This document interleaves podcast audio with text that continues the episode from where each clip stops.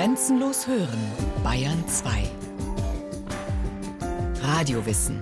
Montag bis Freitag die ganze Welt des Wissens.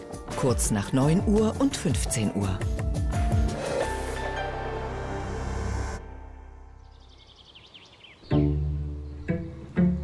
Auf einem Hochsitz bei Löwenberg nördlich von Berlin an einem Abend Ende Mai. Die jagdinteressierte Autorin sitzt neben dem Jäger und späht gespannt auf den Waldrand gegenüber. Zwischen Hochsitz und Waldrand eine schmale Wiese, in der Mitte durchzogen von einem Entwässerungsgraben. Ein einzelnes Reh tritt aus dem Wald, äst, trinkt. Die Autorin sieht ein Reh, der Jäger sieht mehr. Also ich vermute Schmalreh, weil, weil es schon durchgefärbt hat, komplett. Er sieht ein Schmalreh, ein weibliches Reh im zweiten Lebensjahr. Durchgefärbt sei es, habe also sein Winterfell schon verloren. Es hat einen dünnen Hals und keinen dicken Bauch, ist also noch keine Ricke, nicht trächtig. Es wirkt jugendlich unbekümmert. Es hat keine Schonzeit. Er könnte es schießen, meint der Jäger, aber er könne es auch lassen und lässt es am Leben. Ich habe mich selber auch schon oft genug in einer Situation wiedergefunden, wo alles passte. Ja, Entfernung stimmte, Jagdzeit, du konntest schießen. Vielleicht auch ein Moment, wo man sagt, nee, ich, heute ist es nicht gut für mein eigenes Karma oder für mein eigenes Gefühl, heute was zu töten. Der Jäger heißt Bartel Engelmann, ein Münchner in Berlin. Tischlermeister Anfang 50 und Jäger seit zehn Jahren. Als Pächter eines Reviers darf er auf rund 500 Hektar Land jagen. Genauer gesagt, er hat das Jagdausübungsrecht gepachtet von der Jagdgenossenschaft, zu der sich die Eigentümer des Landes, auf dem sein Revier liegt, zusammengeschlossen haben. Dass die Menschen in der Steinzeit als Jäger und Sammler unterwegs waren, lernt jedes Kind in der Schule. Wovon sollten sie sich auch sonst ernähren? Aber die wilden Tiere waren nicht nur Nahrungsmittel, sie hatten auch einen Wert, der darüber hinausging. Davon zeugen nicht zuletzt beeindruckende Höhlengemälde von Hirschen, Wildschweinen, Wildpferden. Von den Raubtieren unterschieden sich die Menschen darin, dass sie zur Jagd Werkzeuge benutzten. Anfangs waren es Lanzen, mit denen die Jäger ihrer Jagdbeute sehr nahe kommen mussten. Später wurden Speere und noch später Pfeil und Bogen erfunden. Die Entwicklung der Waffentechnologie bedeutete, dass die Jäger einen immer größeren Abstand zum Tier, das sie erlegen wollten, halten konnten. Das ist ein Repetiergewehr. Wenn ich diesen Hebel betätige und nach hinten ziehe und wieder zurück, dann ist die Kugel im Lauf.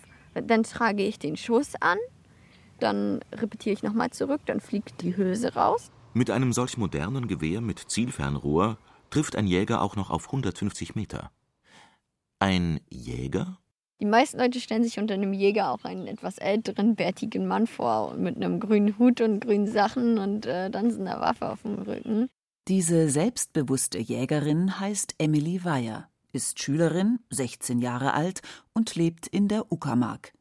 Klein, zierlich, in modischer Outdoor-Kleidung ist sie alles andere als ein bärtiger Mann mit grünem Hut. Von klein auf hat ihr Vater sie auf die Jagd mitgenommen. Vor einem Jahr hat sie ihre Jägerprüfung abgelegt, als eine von drei weiblichen Teilnehmern des aus zwölf Schülern bestehenden Kurses. Jagen darf sie vorerst, bis sie 18 Jahre alt ist, nur in erwachsener Begleitung. Erlegt wird alles jagbare Wild unter Beachtung der Schonzeiten und der sogenannten Abschusspläne, die festlegen, wie viel Wild pro Jahr geschossen werden darf. Beides ist, je nach Bundesland, unterschiedlich geregelt. Für Wildschweine, der Jäger sagt Schwarzwild, gibt es weder Schonzeiten noch Abschusspläne. In Brandenburg und Baden-Württemberg zum Beispiel gibt es darüber hinaus auch keine Abschusspläne für Rehe, weshalb Kritiker meinen, man habe die Rehe zum Freiwild erklärt. Bayern fordert für Rehe einen Dreijahresabschussplan. Die Zahlen ergeben sich aus Wildzählungen, sogenannten Verbissspuren im Wald, Abschusszahlen und Erfahrungen der vergangenen Jahre. Ein solcher Plan muss von der Jagdbehörde genehmigt werden. Und der Jagdpächter hat die Pflicht, ihn zu erfüllen. So steht es auch im bayerischen Jagdgesetz. Emily sitzt auf einem leichten Hochsitz aus Stangen und Brettern dem Waldrand gegenüber und wartet. Aber eine Jägerin wie sie wartet nicht bloß, sie hegt auch gewisse Erwartungen, die auf Erfahrung und der Kenntnis des Jagdreviers basieren. Es könnten Stücken Wild wie zum Beispiel Schwarzwild heraustreten oder Rehwild. Es kommt auch schon mal vor, dass Rotwild hier raustritt und dass man sie beobachten kann. Es kommt darauf an, wie die ähm, Verhältnisse sind. Also je nachdem, wohin der Wind geht, wo ihr Einstand ist und wo sie sich so aufhalten. Man kann das auch abfährten und dann kann man sehen, welches Wild hier heraustreten kann. Also sie hinterlassen ja eine Spur, nachdem sie zum Beispiel auf weichem Untergrund lang gelaufen sind. Und diese Spur nennt man dann Fährte. Und dann, wenn man verfolgt, äh, auf welchem Weg sie lang gegangen sind, dann sagt man Abfährten. Was aus der Perspektive der Jägerin eine Spur ist und ein Hinweis darauf, dass sich an einem bestimmten Ort wild aufgehalten hat, stellt sich für Bauern oder Waldbesitzer, die das gleiche Land nutzen, unter Umständen ganz anders dar. Aus deren Blickwinkel sind diese Spuren schlimmstenfalls Schädigungen der Feldfrucht oder des Waldes. Eine Rotte Wildschweine, die in einem Maisfeld marodiert, Hirsche und Rehe, die im Wald Futter suchen, können erhebliche Wildschäden anrichten. Denn die Landschaft, wo sich ein Jagdrevier befindet, wo das Wild lebt und Futter sucht, ist ja keine Wildnis, sondern Kulturlandschaft, in der Bauer und Waldbesitzer Erträge erwirtschaften möchten. Ein Jagdpächter ist dem Bauern gegenüber, der auf demselben Land seine Äcker bebaut, sogar häufig wildschadenersatzpflichtig. Das bedeutet, er muss dem Bauern Geld zahlen, wenn Wild einen Teil der Felder verwüstet hat. In einem Raps- oder Maisfeld ist eine solche Schadenssumme einigermaßen berechenbar. Im Wald ist Wildschaden, der hauptsächlich durch Rehe und Hirsche entsteht, nicht so leicht zu beziffern. Bäume wachsen einfach viel langsamer als Mais oder Raps. Wer will schon berechnen, welcher Baum sich aus einem abgefressenen Eichenschößling entwickelt und welchen Ertrag der Verkauf des Holzes in vielleicht 200 Jahren erbracht hätte?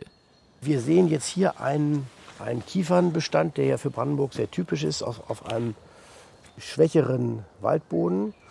Und wenn wir hier reingucken, sehen wir eigentlich dass viele Bäume, in diesem Fall die Ebereschen, ähm, zwei Meter hoch sind und höher. Matthias Graf Schwerin ist Vorsitzender des Ökologischen Jagdverbandes Brandenburg und besitzt in der Nähe von Berlin 1000 Hektar Wald. Früher war er Trophäenjäger.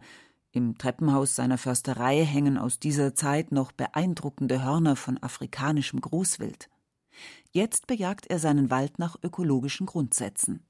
Wir sehen auch hier direkt vor uns Eichen, die sind eben naturgemäß deutlich kürzer, weil die eben nicht so schnell wachsen. Auch die hätten keine Chance, wenn wir äh, hier noch die Wildbestände hätten wie vor, ich sag mal, vor zehn Jahren. Wir sehen da hinten eine Buche, wir sehen Ahorn, Birke, also alles das hier auf einem Standort, wo früher nur Kiefer und Gras war. Und ähm, das ist uns eben von der Natur geschenkt worden. Im Interesse von Matthias Schwerin ist also, dass in seinem Wald weniger Wild lebt. Deshalb hat er seinen Wald in den vergangenen zehn Jahren so intensiv bejagt, dass dort weniger Rehe und Hirsche die Triebe fressen und die Baumrinde abschälen. Er setzt darauf, dass sich sein Wald so von selbst verjüngen kann, er also keine teuer angepflanzten Baumplantagen mit hohen Zäunen vor dem Wild schützen muss. Ökologische Jagd soll dazu führen, dass der Schaden am Wald in ökologisch und wirtschaftlich verträglichen Grenzen bleibt. Wald vor Wild heißt die Devise. Dadurch wird das Jagen schwieriger, weil sich im dichten Unterholz das Wild besser verstecken kann. Matthias Schwerin hat festgestellt, dass in seinem Wald inzwischen zwar weniger Rehe umherstreifen, die einzelnen Exemplare aber besser genährt und gesünder sind. Anders als viele traditionelle Jäger hat er auch nichts gegen die Wiederkehr der Wölfe. Ob Raubtiere wie Wölfe und Luchse ihren Platz in der heutigen deutschen Tierwelt haben dürfen, darüber tobt seit vielen Jahren ein erbitterter Streit zwischen traditionellen Jägern auf der einen Seite und Naturschützern sowie Ökojägern auf der anderen. Immer wieder werden Wölfe und Luchse, zwei streng geschützte Tierarten, sogar illegal erlegt oder vergiftet Im Herbst, wenn die Bäume ihr Laub verloren haben, führt Matthias Schwerin mehrere Bewegungs- oder Treibjagden mit vielen Jägern, Treibern und Hunden durch. Als Eigner von 1000 Hektar Land darf er das Jagdrecht selbst ausüben und kann innerhalb der gesetzlich festgelegten Grenzen entscheiden, wie er sein Revier bejagt. Das war in der Geschichte nicht immer der Fall.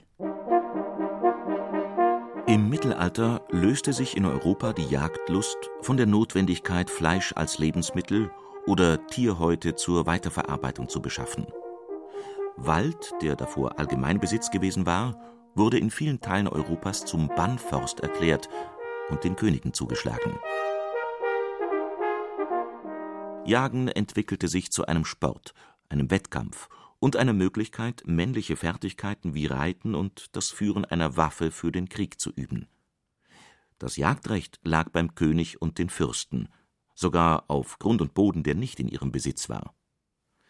Im Barock wurden Gärten mit breiten Alleen angelegt und Jagdschlösser gebaut, um der adligen Gesellschaft ein ideales Terrain für ihre Jagdleidenschaft zu bieten und sie angemessen unterzubringen in München zeugen das Schloss Fürstenried und die Amalienburg im Nymphenburger Schlosspark noch heute von dieser Epoche. Eine der großen Errungenschaften der Revolution von 1848 war deshalb, dass das Jagdrecht von den Fürsten auf die Landeigentümer überging, und dieser Grundsatz gilt noch heute. Hat dieses Land mindestens 75 Hektar, darf der Eigentümer das Jagdrecht selbst ausüben sonst muss er sich mit anderen Eigentümern in der Jagdgenossenschaft zusammentun, die das Jagdausübungsrecht verpachtet. Ein Jagdgebiet, in dem sich im Lauf der Jahrhunderte besonders viele illustre Jäger austobten, war die Schorfheide nördlich von Berlin. Kurfürsten, preußische Könige, deutsche Kaiser, Hermann Göring und Erich Honecker gingen hier auf die Pirsch und trieben nebenher informell Politik mit ihren Gästen. Kaiser Wilhelm II. war als regelrechter Rekordschießer bekannt. In den 46 Jahren seiner Karriere als Jäger schoss er 78.330 Stück Wild, schreiben die Historiker Burkhard Ziesler und Helmut Suter in ihrem Buch Jagd und Macht. Sie zitieren ein Telegramm, in dem der Kaiser am 7. Oktober 1893 seine Schussleistungen im Jagdrevier Schorfheide an das Hofjagdamt meldet. Zur Strecke 28 Hirsche, zwei Schaufler. Wild ist vortrefflich im Stand. Der Nachwuchs an starken Hirschen gut belegt, Kapitalhirsche in guter Zahl übrig gelassen. Anfang der Fütterung bald wünschenswert. Mit dem Thema Wildfütterung ist ein weiterer Wunderpunkt berührt. In der Schorfheide herrschte zu Kaisers Zeiten eine derartige Überpopulation an Rotwild und Dammwild, den vom Kaiser genannten Schauflern, dass die Tiere ohne zusätzliches Futter gar nicht über den Winter kamen. Viel Wild war jedoch nötig, um den erlauchten, auf den Hochsitzen wartenden Jagdgästen jederzeit genug Tiere vor die Flinte treiben zu können. Natürlich möglichst kapitale Hirsche mit ausladendem Geweih. Es ist an der Zeit, das Rothirschgeweih als Statussymbol der Renommierjäger zu entzaubern, lautete zu Heiligabend 1971 die Kampfansage des Fernsehjournalisten Horst Stern gegen die Trophäenjagd. Das Hirschgeweih als Aufhänger für Gamsbartüte und schöne Erinnerungen. Eine ansehnliche Trophäe mit nach Hause zu bringen, ist aber immer noch das Ziel mancher Jäger. Bartel Engelmann interessiert das nicht. Die Trophäe ist einfach ein erfreuliches Nebenprodukt von meiner Jagd. Ne? Aber andere Leute äh, gehen nur wegen der Trophäe raus. Ja? Und die, die, die dann das Geld auch haben, die kaufen sich dann auch mal einen richtigen Abschusshirsch. Ja? Einen alten Abschusshirsch kann man in Europa zum Beispiel in Rumänien oder Ungarn bei Veranstaltern von Jagdreisen buchen.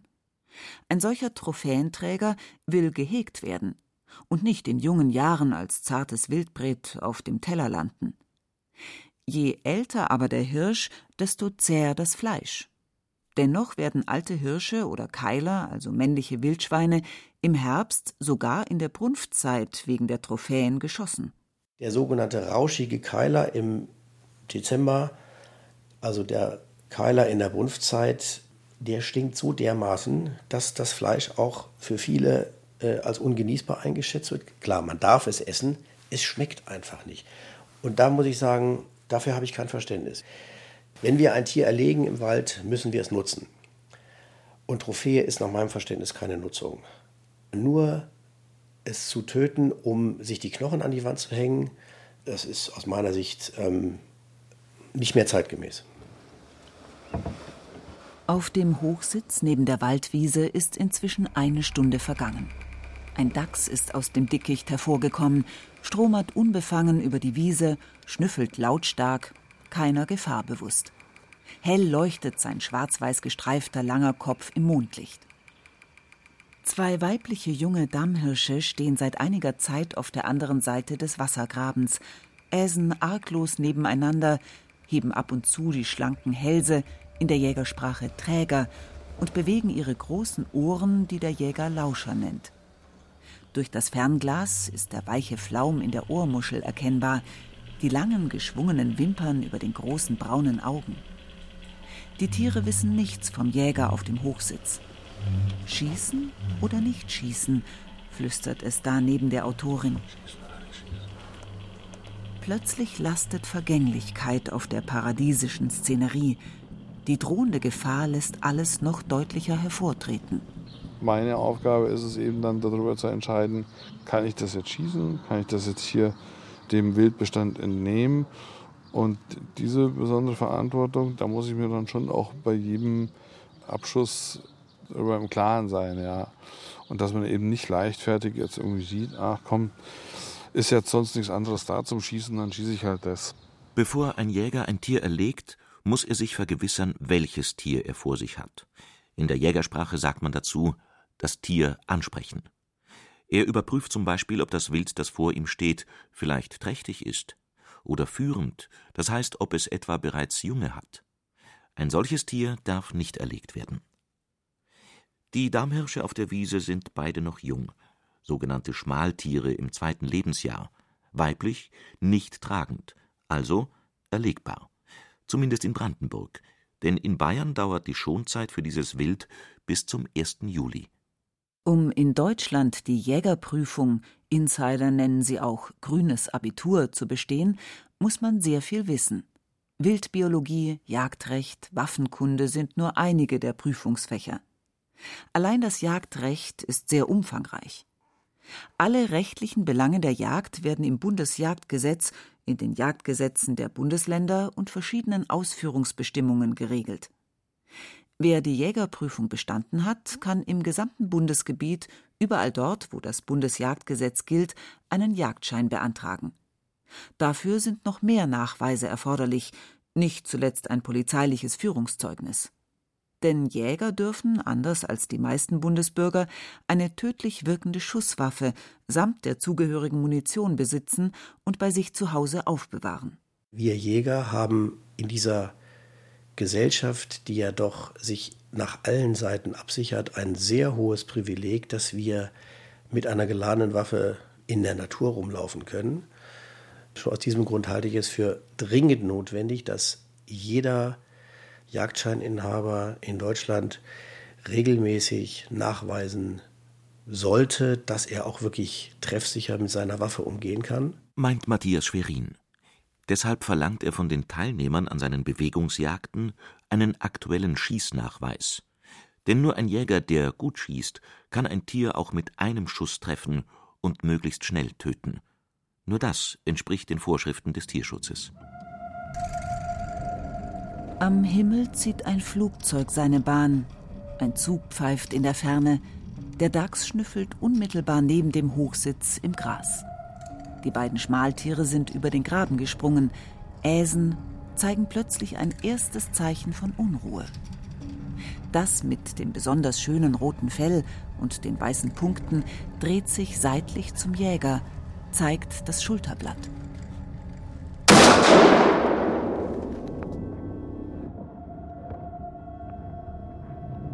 Das Tier tut noch einige ungelenke Sprünge, entfernt sich über den Graben hinweg, bricht im hohen Gras zusammen, bleibt liegen als heller Fleck im Mondschein.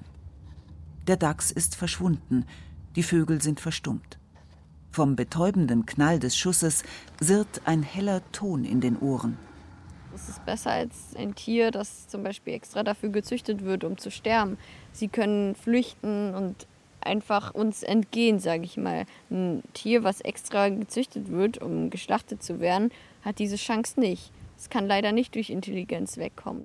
Das erlegte Schmaltier liegt 20 Meter entfernt von der Stelle, an der es der tödliche Schuss traf, im hohen Gras.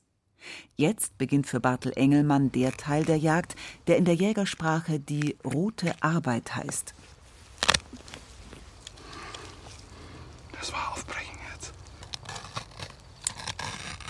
Er legt das Tier auf den Rücken, schlitzt mit einem scharfen Messer vorsichtig die Bauchdecke auf. Diese anstrengende Arbeit des Aufbrechens geschieht kurz nach dem Erlegen.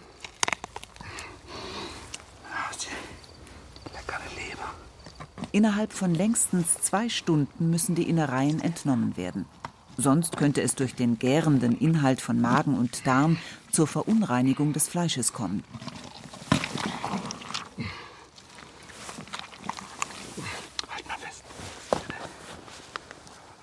Jäger haben die Pflicht, die entnommenen Organe genau zu untersuchen und zu prüfen, ob Auffälligkeiten auf eine Krankheit schließen lassen.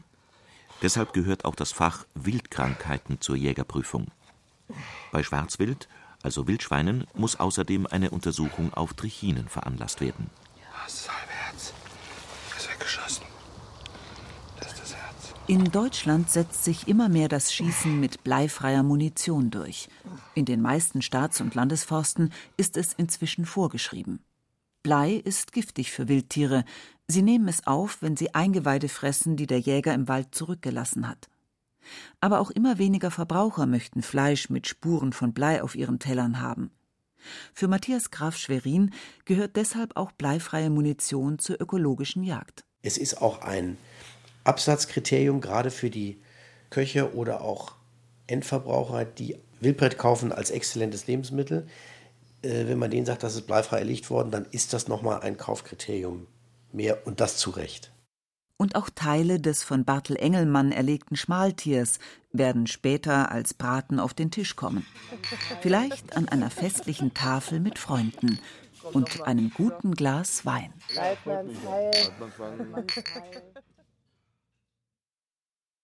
Sie hörten Die Jagd von der Trophäenjagd zur Ökojagd von Christiane Seiler. Es sprachen Rahel Comtes, Johannes Hitzelberger und Martin Vogt. Ton und Technik Fabian Zweck. Regie Sabine Kienhöfer. Eine Sendung von Radio Wissen.